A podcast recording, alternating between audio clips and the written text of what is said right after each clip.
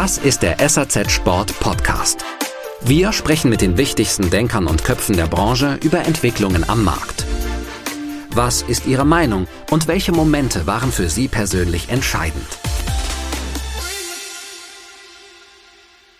Und es wird auf Handelsseite weitere Bereinigungen geben. Auf Industrieseite sollte es sie ab und zu mal geben, aber da habe ich keine großen Hoffnungen, weil irgendwie steigen wieder welche ein. Und wenn man dann auch bei den großen Firmen jetzt sieht, zum vierten, fünften Mal verkauft an diese Investorengesellschaft und an diese Investorengesellschaft, die Namen bleiben gleich, aber die Inhaber sind eben anders.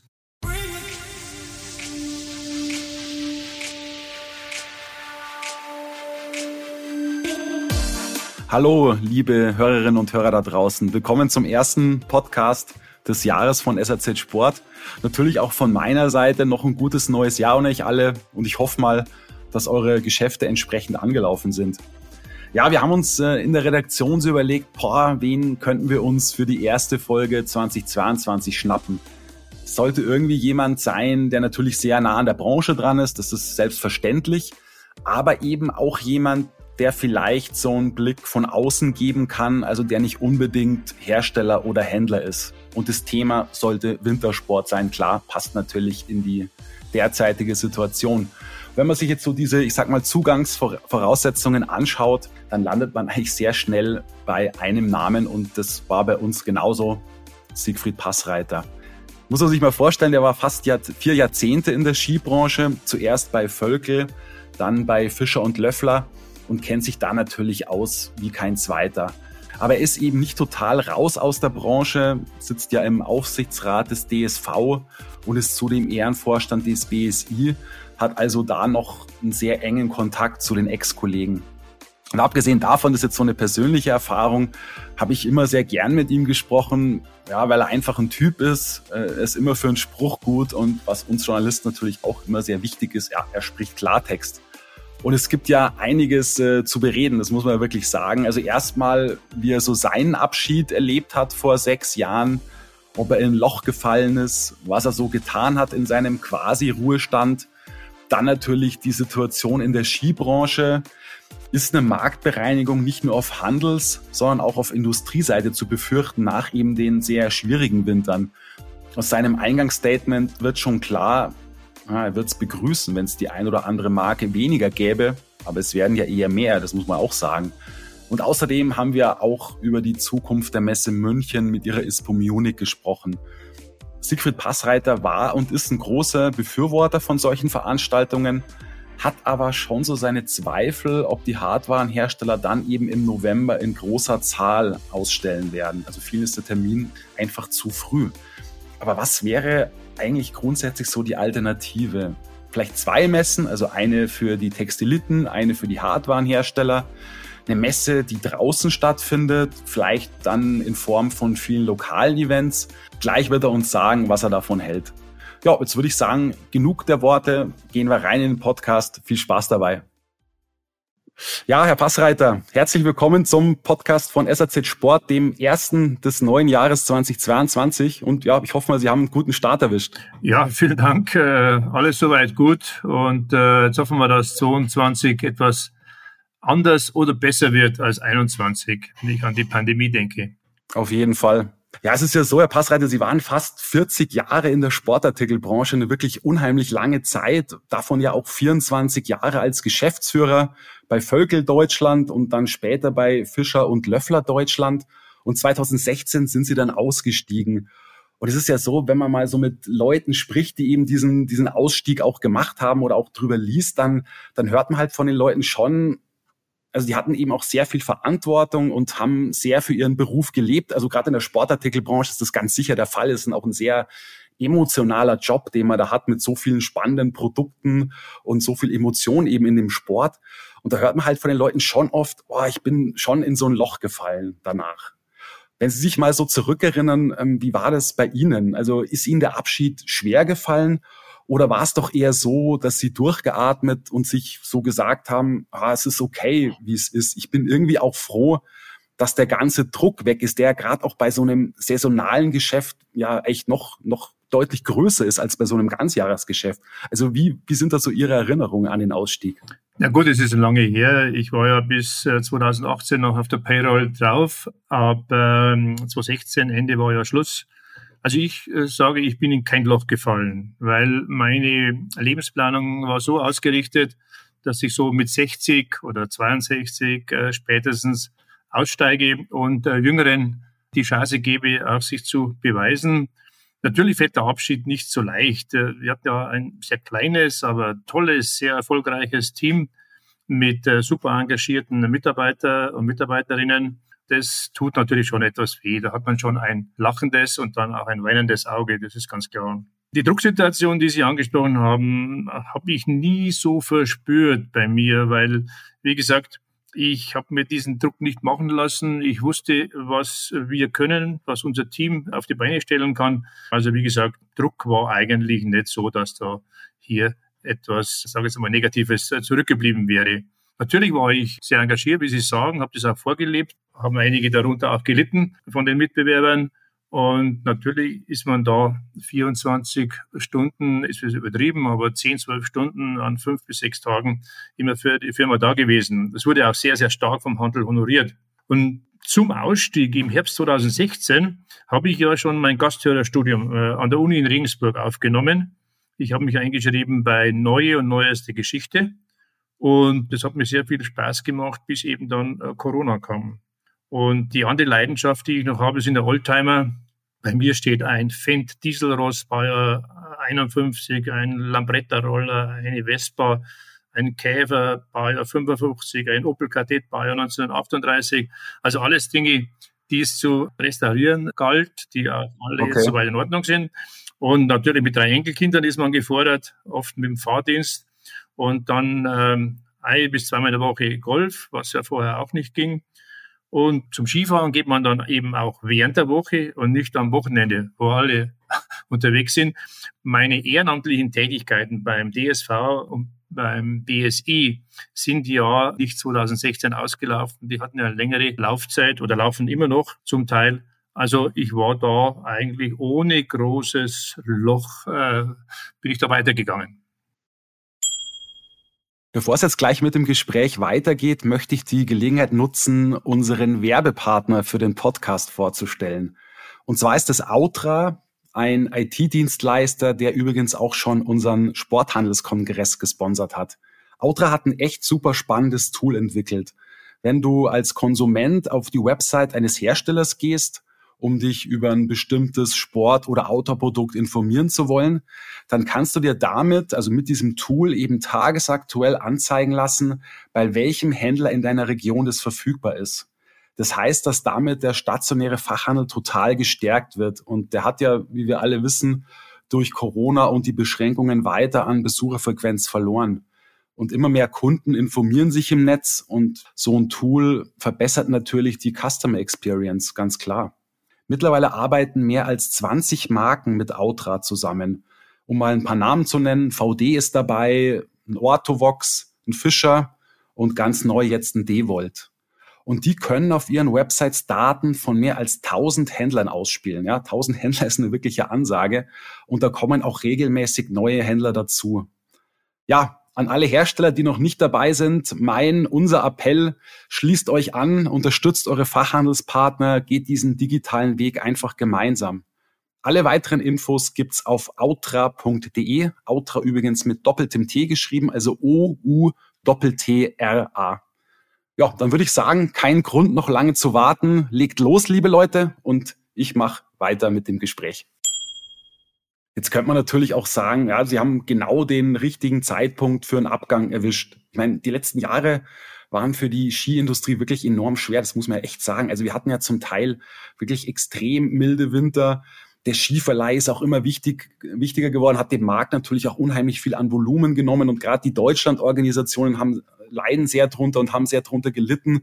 Äh, die Verkaufsvolumina gehen gerade in Deutschland auch immer weiter nach unten. Ja, und dann natürlich, Sie haben es vorhin angesprochen, dann ist Corona gekommen. Also würden Sie tatsächlich sagen, ja, ich habe sogar den absolut richtigen Zeitpunkt auch aus dieser, aus, auch aus diesem Gesichtspunkt ähm, gewählt? Ja, das würde ich so nicht sagen, weil ich habe ja gerade erklärt, dass meine mittlere Lebensplanung so war, mit 60 plus X dann aufzuhören und dass es genau dann in dieses Problemfeld hineinfällt, Das war mir eigentlich nicht bewusst, das ist ganz klar. Aber weil Sie das ansprechen, der Skimarkt war eigentlich nie einfach, aus diesen Gründen. Und ich habe Zeiten erlebt, wo die Welt, der weltweite Skimarkt bei circa 9 Millionen lag und in Deutschland bei knapp 3 Millionen. Also da sind ganz andere Voluminas bewegt worden. Und auch die 80er, 90er Jahre, 1980, 1990er Jahre, waren natürlich nicht einfach. Also das waren diese massiven Preiskämpfe, die dort ausgefochten wurden. Und es verging kein Tag, wo man nicht fünf bis sieben Stunden nur Preistelefonate geführt hat. Also das hat mich nervlich am meisten belastet in diesen über 40 Jahren. Okay. Andere Gründe für den Rückgang ist klar, Skifahren ist natürlich keine billige Sportart oder günstige Sportart. Gehen Sie mal davon aus, Familien mit zwei Kindern, habe ich jetzt vor kurzem mitbekommen, Liftkosten 200 Euro an einem Tag, Verpflegung zusätzlich, dann An- und Abreise und äh, eventuell Übernachtung. Also das sind Dinge, da muss man schon wirklich ausgewiesener Skifahrer oder Skifahrerfamilie sein, um das alles dann auch zu bewältigen was das Problem ist, wenn ich so in die Skigebiete komme, da werden teilweise Paläste hingestellt, ja, wie soll ich sagen, mehr oder weniger äh, unsinnige Parkhäuser. Dann, ob jeder Lift erneuert werden muss, ist die andere Frage. Aber leider Gottes legt weder der Handel noch die Industrie die Liftpreise fest. Aber Herr Passreiter, die letzten Jahre waren doch schon für die Skiindustrie besonders schwer. Oder würden Sie das gar nicht gar nicht so sehen, jetzt im Vergleich auch zu den 80er, 90er und den Nullerjahren. Ja, es, natürlich waren die besonders schwer und äh, schwerwiegend und natürlich schlimmer als die 80er oder 90er Jahre. Ich sage es nur aus meiner Sicht, äh, wie das Engagement damals war. Das Schlimmste ist immer, wenn Voluminas zurückgehen, weil der Markt sich dann so äh, zurückentwickelt, wo dann die Marktanteilsdenke, die viele haben, natürlich im Vordergrund stehen und viele, viele mehr oder weniger dann äh, überlegen müssen, mache ich weiter, äh, gehe ich eine Kooperation ein und einige natürlich auch verschwinden werden oder schon verschwunden sind, speziell auf Handelsseite. Es gibt ja jetzt jemanden, der Sie über all die Jahre in Ihrer Karriere begleitet hat und der Ihnen ja 2016 nachgefolgt ist bei Fischer Deutschland. Das ist der Walter Wensauer. Und äh, sie haben mit ihm ja bei Völkel und eben bei Fischer eben sehr eng zusammengearbeitet und wahrscheinlich, ja, ich würde mal sagen, genauso viel Zeit verbracht wie mit den Ehepartnerinnen. Ich glaube, das kann man fast so sagen. Welches Zeugnis würden Sie ihm denn so als dem amtierenden Fischer-Geschäftsführer ausstellen? Und ja, wie hat sich denn die Marke so aus Ihrer Sicht in Deutschland entwickelt seit 2016, also seit, seit Ihrem Ausstieg? Ja, äh, Gott sei Dank sind die beiden Ehefrauen immer noch sehr eng befreundet und äh, hatten oh, okay. auch äh, immer viel Verständnis für unsere äh, intensiven Jobs, weil wir sehr viel unterwegs waren. Und ja, ein Zeugnis kann ich Walter natürlich nicht ausstellen. Das müssen natürlich andere machen. Ich kann nur sagen, dass ich mit ihm sehr, sehr eng und sehr, sehr erfolgreich zusammengearbeitet habe. Wir hatten eigentlich nie äh, ein Verhältnis Chef zu Mitarbeiter, sondern wir sind ja die langen Jahre immer in einem Büro gesessen. Jeder hat vom anderen alles mitbekommen. Man musste keine großen Besprechungen abhalten, weil das jeder vom anderen äh, mitgehört hat. Und ähm, ich hatte ihn ja damals vom DSV weggeholt, also Diplomsportlehrer, hat alle Entwicklungen mitgemacht, von der Verkaufsförderung über Verkaufsleitung, Marketing. Und es war eigentlich die logische Folge, dass er mein Nachfolger wird. Und ich habe auch ein gutes Gefühl dabei. Ich gehe mal davon aus, dass er sicherlich ähnlich äh, vorgeht. Und wenn ich dann äh, Stellungnahmen, Interviews lese auch vom Walter, dann sehe ich doch, dass er einiges auch angenommen hat und Dinge, mhm. Dinge genauso sieht, wie ich sie gesehen habe und auch ohne sich groß da was zu beschränken oder einzuschränken, seine Meinung zu den bestimmten Themen auch sagt. Und der Arme, muss ich sagen, hat ja auch noch Österreich dazu bekommen, weil, ja, weil, man, weil man in Österreich anscheinend niemand gefunden hat, äh, der das machen könnte. Aber wie gesagt, das hat sich gut entwickelt und ich denke mal, gelernt hat er von mir, ich will jetzt gar nicht sagen gelernt, äh, er hat sicherlich etwas mitbekommen. Ich habe von ihm aber auch was gelernt. Und zwar bei Provokationen oder Dinge, die unter der Gürtellinie gelaufen sind, nicht sofort dagegen zu schießen, sondern etwas gelassener zu werden, eine Nacht darüber zu schlafen und dann erst zu antworten. Okay, wenn Sie mir jetzt aber persönlich nicht so gern Zeugnis ausstellen wollen bezüglich seiner Arbeit. Wie sieht's denn so mit der Markenentwicklung von Fischer in Deutschland aus? Also was würden Sie da sagen? Also die Marke hat sich sicherlich sehr, sehr gut entwickelt. Wir hatten ja im September 1998 gemeinsam begonnen als wir weg sind von Völkel. Wir haben zwar den Marktführer im nordischen Bereich übernommen, im alpinen Bereich möchte ich gar nicht sagen, wie die Situation damals war.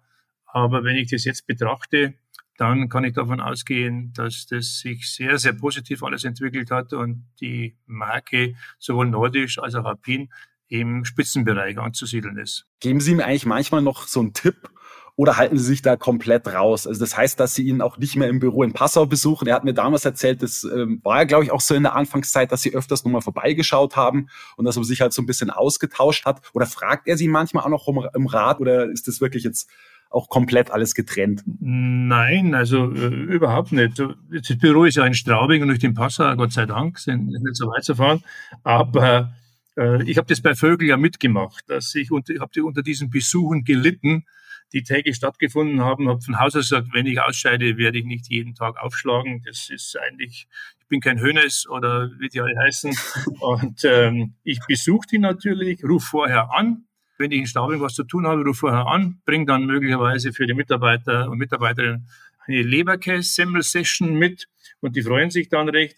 Und äh, Tipps geben tue ich grundsätzlich nicht. Wenn äh, ich gefragt werde, egal ob das von Walter ist oder vom Team Lohmann, dann gebe ich gerne natürlich meine Meinung äh, preis oder kund. Aber äh, zu sagen, das, das müsst ihr so machen, das müsst ihr so machen, also da bin ich mehr oder weniger ziemlich vorgeschädigt. Also das mache ich grundsätzlich nicht. Okay. Jetzt haben sich ja auch im Laufe dieser vier Jahrzehnte auch unheimlich viele Bekanntschaften und vielleicht sogar Freundschaften auch zu Sporthändlern ergeben. Also kann ich mir schon gut vorstellen. Wie, wie eng ist da eigentlich noch so die Verbindung zu den Händlern? Also die ja, ich meine, es gibt welche, die nach wie vor auch aktiv sind, jetzt vielleicht nicht 40 Jahre später, aber zumindest 10, 20, vielleicht sogar 30 Jahre später, die man auch noch durchaus aus den 80er Jahren oder aus den 90er Jahren noch kennt. Ist da in der Zeit, sind da auch teilweise Freundschaften entstanden oder zumindest gute Bekanntschaften? Und ja, gibt es da noch so eine enge Verbindung oder bricht es dann doch komplett ab, wenn man so aus dem, mehr oder weniger aus dem Berufsleben ausscheidet? Nein, also überraschenderweise gibt es da gute Kontakte, vor allem zu den ganz großen Händlern, mit denen man früher zu tun hatte. Die trifft man natürlich auf der Messe oder bei irgendwie anderen Veranstaltungen. Das ist äh, ja gang und gäbe. Bin eigentlich immer wieder erfreut, wenn die sagen, hey, da haben wir einen guten Deal gemacht oder ähm, gut, dass du das so organisiert hast, dass der Walter Wensauer dein Nachfolger wird. Das läuft alles wie geschmiert weiter. Und wenn ich natürlich irgendwo ein ausgefallenes Produkt für meine Enkelkinder brauche, dann rufe ich natürlich auch bei dem einen anderen Händler an und die machen das immer sofort äh, möglich. Also die Kontakte sind da, sind sogar da zu meinen Ex-Kollegen auf Industrieseite, wo man auch sich dann ab und zu mal austauscht und einer mal anruft und sagt, hast du mir da einen Tipp oder, oder du bei mir äh, läuft das oder jenes, was könnte ich da tun? Oder der andere sagt, äh, Mensch, du hast doch immer gute Handelsvertreterverträge gehabt, kannst du mir da mal einen Entwurf schicken? Also das, da haben wir muss ich ganz ehrlich sagen, immer schon einen guten Kontakt gehabt und das ist auch weiterhin so. Kein Problem. Also wenn mich jemand fragt und ich kann ihm helfen, bin ich immer sofort bereit. Ja gut, also man merkt schon, Sie sind nach wie vor noch sehr nah dran an der Skibranche. Sie waren ja auch auf dem Sporthandelskongress von SAZ Sport, was uns natürlich ähm, sehr gefreut hat. Und Sie haben es ja vorhin auch angesprochen. Ich meine, Sie sitzen ja im, im Aufsichtsrat der DSV Leistungssport GmbH. Was sind da eigentlich so die Themen, die Sie derzeit am meisten bewegen in beruflicher Hinsicht natürlich jetzt mal ab, ganz abgesehen von Corona und ich wage da mal so einen Tipp. Also das Thema Nachwuchs ist ein sehr präsentes äh, in der Branche, eben nicht nur im Breiten, sondern eben auch im Leistungssport. Und da kann natürlich durch die Pandemie einiges äh, wegbrechen und es wird möglicherweise auch einiges wegbrechen, gerade bei äh, gerade im, im Leistungssport bei den, bei den Kids, die eben dann aus äh, den Vereinen von ihren Eltern rausgenommen werden. Ist das so das Thema, was Sie am meisten bewegt oder gibt's da noch viel dringlichere. Nein, nein, das ist genau das wichtigste Thema, äh, das wir beim DSV gerade auch äh, von oben nach unten, von hinten nach vorne durchdiskutieren, weil ohne Breitensport gibt es keinen Spitzensport. Und, und Corona ist natürlich im Sport allgegenwärtig, äh, egal in welcher Sportart.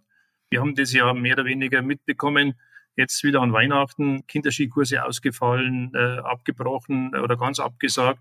Schwimmkurse, alle diese Dinge. Wir haben das ja miterlebt beim Sporthandelskongress, dass der äh, Norbert Bartle uns ja genau erklärt hat, wie das äh, gelaufen ist, beziehungsweise wie man das gesehen hat in der Politik. Äh, die deutschen ja. Sportverbände haben in den letzten zwei Pandemiejahren circa 800.000 Mitglieder verloren. Es ist mehr oder weniger notwendig, mit entsprechenden Maßnahmen da wieder die meisten zurückzuholen, hier wieder die Mitglieder neu zu akquirieren. Und wie Norbert Bartley eben sagte, ich kenne ihn ja schon über 40 Jahre, ich habe ihn ja ausgerüstet. Er war ja damals Mitglied im Bundeslehrteam des DSLV, Deutscher Skirehrverband. Als er in den Bundestag kam, war der Etat vor 23 Jahren äh, bei für äh, Sport mehr oder weniger äh, bei 200 Millionen und ist jetzt nach 23 Jahren bei 300, äh, Entschuldigung, bei 200 Millionen und dann jetzt bei 300 Millionen. Und für Kultur lag er damals bei 800 Millionen und jetzt bei 2,3 Milliarden. Also das ist natürlich schon besorgniserregend. Und wenn man dann auch überlegt, in vielen, vielen oder in den meisten Ländern gibt es eben eigene äh, Sportministerien, die es bei uns in Deutschland nicht gibt. Der Sport ist, also speziell Leistungssport natürlich, angesiedelt im äh, Innenministerium.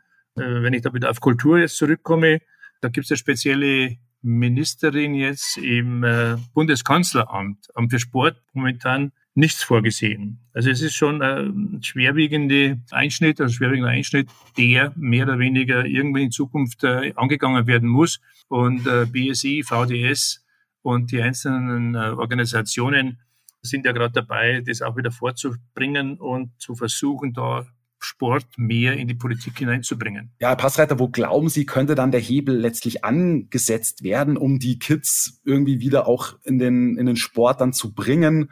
sie zurückzugewinnen? Was, was wird da so im DSV, was werden da so an Lösungen besprochen? Also wo, wo ist der Hebel?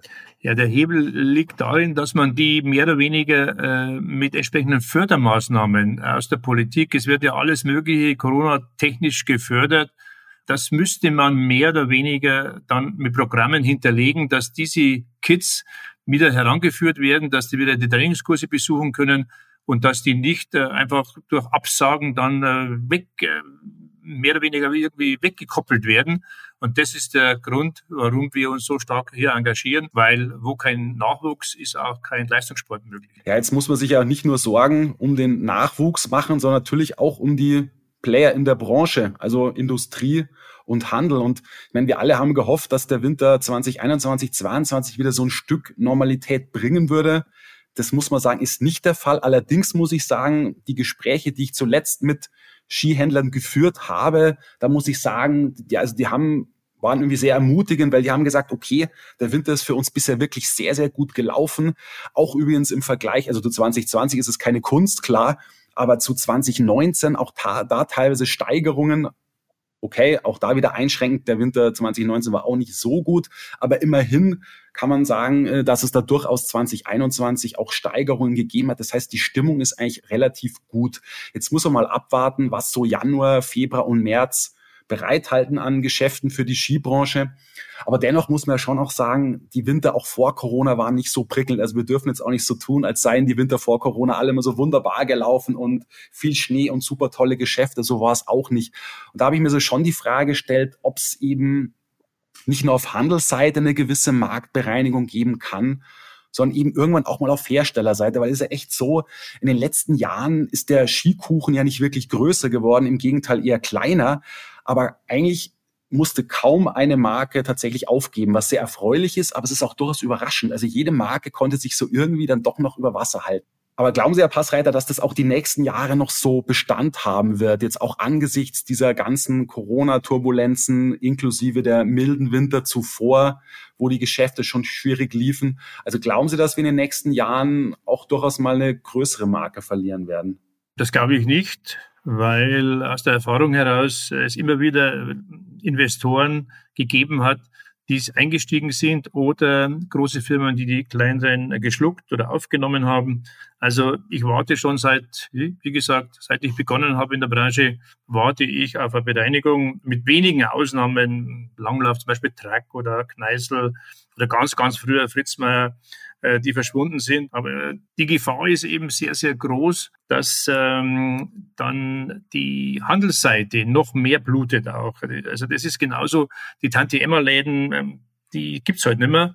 Dann die kleinen Drogerien, die kleinen Foto- und Schuhgeschäfte, diese inhabergeführten kleinen ja, Grundversorger sind alle weggefallen. Und ähm, das ist das Problem. Und es wird äh, auf Handelsseite weitere Bereinigungen geben. Auf Industrieseite sollte es sie ab und zu mal geben. Aber da habe ich keine großen Hoffnungen, weil irgendwie steigen wieder welche ein. Und wenn man dann auch bei den großen Firmen jetzt sieht, zum vierten, fünften Mal verkauft an diese Investorengesellschaft und an diese Investorengesellschaft. Die Namen bleiben gleich, aber die Inhaber sind eben anders. Dass es gewisse Reduzierungen gibt äh, im Volumen, ganz klar, müssen die sich anpassen. Aber dann haben die Mitarbeiter wieder darunter zu leiden. Das äh, wird sicherlich sein. Aber eine große Besserung sehe ich nicht und keine große Bereinigung auf Industrieseite. Und die äh, Firmen, die keine Langlauf-Equipment, äh, Langlauf-Ski, Langlauf-Equipment beziehungsweise Tour anbieten können oder anbieten konnten, die werden sehr, sehr schwer haben. Es ist ja auch spannend zu beobachten, dass es eben eher immer mehr Marken gibt. Und ich spreche jetzt nicht nur auch von diesen Handmade-Brands, sage ich mal, die so lokal auch unterwegs sind und dann auch mal Endverbraucher zu ihren Seminaren irgendwie einladen und dann lernt man dann, wie man Ski baut, sondern es gibt ja auch ein, eine spektakuläre neue Marke. Und, und zwar hat die der Marcel Hirscher ins Leben gerufen und zwar Van Dir und eine Marke mit einem auch sehr spannenden Konzept, also ist im Premium-Bereich verortet, hat große Ziele übrigens auch in den nächsten Jahren. Also man will so in einigen Jahren auch mal ein Team im Weltcup ausrüsten bei den, bei den Profis. Und der exklusive Vertriebspartner im Handel sozusagen ist der Christoph Bründel. Und da würde mich mal interessieren, Herr Passreiter, wie groß ist die Chance, dass sich der Marcel Hirscher mit seiner neuen Brand da wirklich im Markt etablieren kann? Kann der wirklich so den ganz großen, auch sozusagen seinem ehemaligen ähm, Kooperationspartner Atomic, kann der den wirklich Marktanteile wegnehmen oder haben Sie so ein bisschen, ja, ich will nicht sagen die Befürchtung, aber glauben Sie eher, dass sowas nicht wirklich nachhaltig sein wird, so eine neue Skimarke? In dem schwierigen Markt mit dem weniger, mit dem geringeren Kuchen sozusagen? Ja, ganz schwierig natürlich. Ich habe da einige schon kommen und gehen sehen in dem Bereich. Und da muss ich ganz ehrlich sagen, Hirscher ist natürlich eine gewisse Ausnahmesituation. Zusammen mit Bründel in Österreich im Premium-Bereich könnte ich mir durchaus vorstellen, dass er ein gewisses, ähm, ja, gewisses Level abschöpfen kann. Ob das dauerhaft dann auch sich rechnet, ist die andere Frage. Da liegt es wahrscheinlich auch am Kooperationspartner. Aber Idee gut im oberen Bereich sowieso. Es wird nach wie vor Ferrari und Porsche gefahren, ganz klar. Aber das haben die anderen Hersteller natürlich genauso im Portfolio. Und ich bin sehr gespannt, was da rauskommt bei der Geschichte, weil wir haben das ja in anderen Bereichen auch gesehen, äh, die dann irgendwo nach zwei, drei oder fünf Jahren aufgeben mussten, weil es sich einfach nicht mehr gerechnet hat und weil man einfach das Investment mehr oder weniger abschreiben musste. Aber interessante Geschichte ist vielleicht ein bisschen anders. Ich will jetzt keine Namen nennen, die wir auch in den letzten Jahren mitverfolgt haben, die gekommen sind und dann auch wieder auf Sparflamme weitergefahren sind. Und desto schwieriger der Markt wird, desto schwieriger wird es auch für diese Startups, ganz klar. Hm. Das heißt, dann sind Sie doch eher skeptisch, was so seine Zukunft anbelangt, weil also das Ziel tatsächlich in ein paar Jahren ein, Weltcup-Team auszurüsten, das ist schon, das ist sehr ambitioniert, oder? Äh, sehe ich genauso, absolut. Ja, okay. Gut, Herr Passreiter, aber was stimmt Sie denn auch Jetzt haben wir natürlich auch so ein bisschen auch über die negativen Seiten gesprochen, die so in den letzten Jahren über die Branche reingebrochen sind. Was stimmt sie aber auch positiv für die Zukunft? Also von Industrie und Handel ich finde so eine, ein ermutigendes Signal ist einfach, ist dieser Nachholeffekt, der jetzt voll einschlägt. Ja, die Wintersportlerinnen und Wintersportler haben total Lust, ähm, ihren Sport auszuüben. Die Buchungslage ist auch ziemlich gut und wird auch in den nächsten Jahren sollte es wieder normaler werden, auch, auch definitiv ähm, gut sein. Ist das, ist das so der einzige Punkt, wo Sie sagen, jo, das stimmt mich positiv oder gibt es vielleicht sonst noch ein paar Dinge, wo Sie sagen, okay, da glaube ich, äh, stehen uns doch noch rosige Zeiten in, in der Skibranche bevor. Sie haben es ganz richtig beschrieben. Es ist dieser Nachholbedarf. Und wenn ich da an äh, unsere Skiklicke, unsere alte Sportlerklicke denke, dann ist es genauso, wie Sie es beschrieben haben. Das ist einfach, die Leute sind heiß. Ich habe ein Foto bekommen von einem Ex-Kollegen, der geschrieben hat, wenn wir jetzt nicht fahren, dann sind wir selber schuld, hat von der Sella Ronda wunderschöne Fotos und, und, Videos geschickt. Also die Leute sind heiß, die wollen zum Skifahren gehen. Und äh, das hat man im Sommer gesehen, als Corona etwas zurückgedrängt wurde, wie die Leute ins Freie sind, wie die ihre Outdoor-Aktivitäten angetrieben haben und die ganzen Freizeitaktivitäten durchgezogen haben, bis eben dann wieder die Reduzierung bzw. Einschränkungen kamen. Also die Leute sind heiß. Ich bin aber, wie soll ich sagen, ich bin aber sehr zuversichtlich, dass wir dann mit Covid-19 auch wahrscheinlich ohne Covid-19 wird es nicht mehr gehen, aber mit Covid-19 wieder diese ganzen Sportaktivitäten ausüben können, speziell im Skibereich, aber haben die Leute wesentlich höheren Nachholbedarf. Ja, absolut. Ja, jetzt wird viel natürlich über die Zukunft des Skisports gesprochen, über die Zukunft des Skifahrens, aber eben auch über die Zukunft einer Messegesellschaft, also der Messe München mit ihrer ISPO Munich. Es wurde ja eines gemacht, was eigentlich zu ihrer Zeit wirklich völlig undenkbar war. Also es wird deren Existenzberechtigung in Frage gestellt. Also zu ihrer Zeit war, das haben wir auch damals in SRZ Sport immer getitelt, ein absolutes Muss. Und das stellen jetzt aber viele Branchenteilnehmer eben in Frage. Und die fragen sich tatsächlich, brauchen wir die Messe in der Form überhaupt noch? Und jetzt versucht die Messe München ja neue Wege zu gehen. Ich meine, der Termin der, der Winter ist wo jetzt so im Ende Januar, Anfang Februar. Ich meine, da war immer sehr umstritten. Und jetzt soll die neue ISPO Munich sozusagen eben gegen Ende November stattfinden. Was halten Sie davon? Also wie erfolgversprechend ist dieser neue Termin? Also ich bedauere die Messe München oder sämtliche Messegesellschaften, weil ich habe gelesen, dass 70 Prozent der Messen in Deutschland abgesagt wurden. Und das ist natürlich schon immens. Ich bin aber dafür bekannt, dass ich eben ein starker Befürworter von Messen immer war, speziell natürlich der ISPO. Ich war auch lange Jahre im ISPO-Fachbeirat und als jetziger Advisory Board. Aber der Markt und die, die Marktmechanismen haben sich verändert. Also Flexibilität und Kreativität ist gefordert. Und der neue ISPO-Termin, den sehe ich schon etwas skeptisch. Die Textiliten freuen sich natürlich, das ist ganz klar. Und die Hardwarenindustrie, die muss wirklich entscheiden, ob es Sinn macht. Die Kunden kommen und sehen die Kollektion der nächsten Saison, ohne einen Teil der laufenden Saison verkauft zu haben. Also das ist das, was mich am meisten stört an der ganzen Geschichte. Und wie Sie wissen, die modernen äh, Medienlandschaften, die bringen es mit sich, dass auch der Endverbraucher das mitbekommt. Er sieht die übernächste Innovation schon, beziehungsweise die Kollektionen und soll aber die diesjährige kaufen. Also ich kann mir nicht vorstellen, wenn diese Engagierten oder wie ich immer sage, angefressenen, also positiv natürlich gemeint, Skifahrer, Alpinskifahrer, wenn die sehen und sagen, na, das ist ja, äh, ja, das kommt ja nächstes Jahr schon. Und dann warte ich vielleicht noch, fahre meinen alten Ski noch. Und der Handel, der hat damit zu kämpfen natürlich. Das ist schon, schon sehr, sehr, sehr problematisch. Also die, die Thematik Messen, befürchte ich, mittelfristig noch heißer zu, disku zu diskutieren oder diskutiert wird. Ich befürchte, dass eben mittelfristig wichtige Hardwarenfirmen wegbleiben werden und sich ähm, andere Präsentationsmöglichkeiten suchen. Das wird sehr, sehr schwierig werden. Wie auch immer, es wird Präsentationen werden stattfinden und äh, wo und wie, das muss man abwarten. Aber natürlich ist es so, dass im Vordergrund in erster Linie natürlich immer Kosten-Nutzen-Analyse gemacht wird. Und äh, ja, es ist halt so, dass die teuersten Kaffees und Snacks und äh, wie immer werden auf der Messe getrunken. Wenn man das hochrechnet, was ein kompletter Messeauftritt kostet, von Quadratmeterpreis bis zum letzten Praktikant, der auch mal einen halben oder einen Tag auf der Messe gehen will. Also das ist wirklich ein sehr, sehr schwieriges Thema. Und jetzt stellen wir uns mal vor, Sie wären noch Geschäftsführer von Fischer und Löffler Deutschland. Da könnte ich mir schon vorstellen, also mit Fischer Skihardware eher Daumen zur Seite und nach unten und bei Löffler mit Skitextilien Daumen hoch. Kann man das so zusammenfassen? Daumen zur Seite und Daumen hoch. Absolut richtig gesehen. Okay, also dann aber nicht Daumen runter bei Fischer. So krass würden Sie es nicht sehen. Ja, das habe ich nicht mehr zu entscheiden. Aber wenn ich jetzt noch zu entscheiden hätte, man muss das einfach abwarten. Man muss auch sehen, wie die Kunden, wie der Handel reagiert. Ganz klar. Also es kann mhm. natürlich ein Händler kann sagen, mir ist das egal. Äh, es gibt auch andere Branchen, wo ich während der laufenden Saison äh, zur Messe gehen muss und ich will die Neuheit informieren. Aber wie gesagt, moderne Medienlandschaften, wie ich gesagt habe, in dem Moment, was der Endverbraucher mitbekommt, wird es ganz, ganz, ganz schwierig. Ja, jetzt habe ich mal, mal so überlegt, warum kann es eigentlich nicht zwei Messen geben? Eine für Textilien und eine für Hardwaren-Schuhe.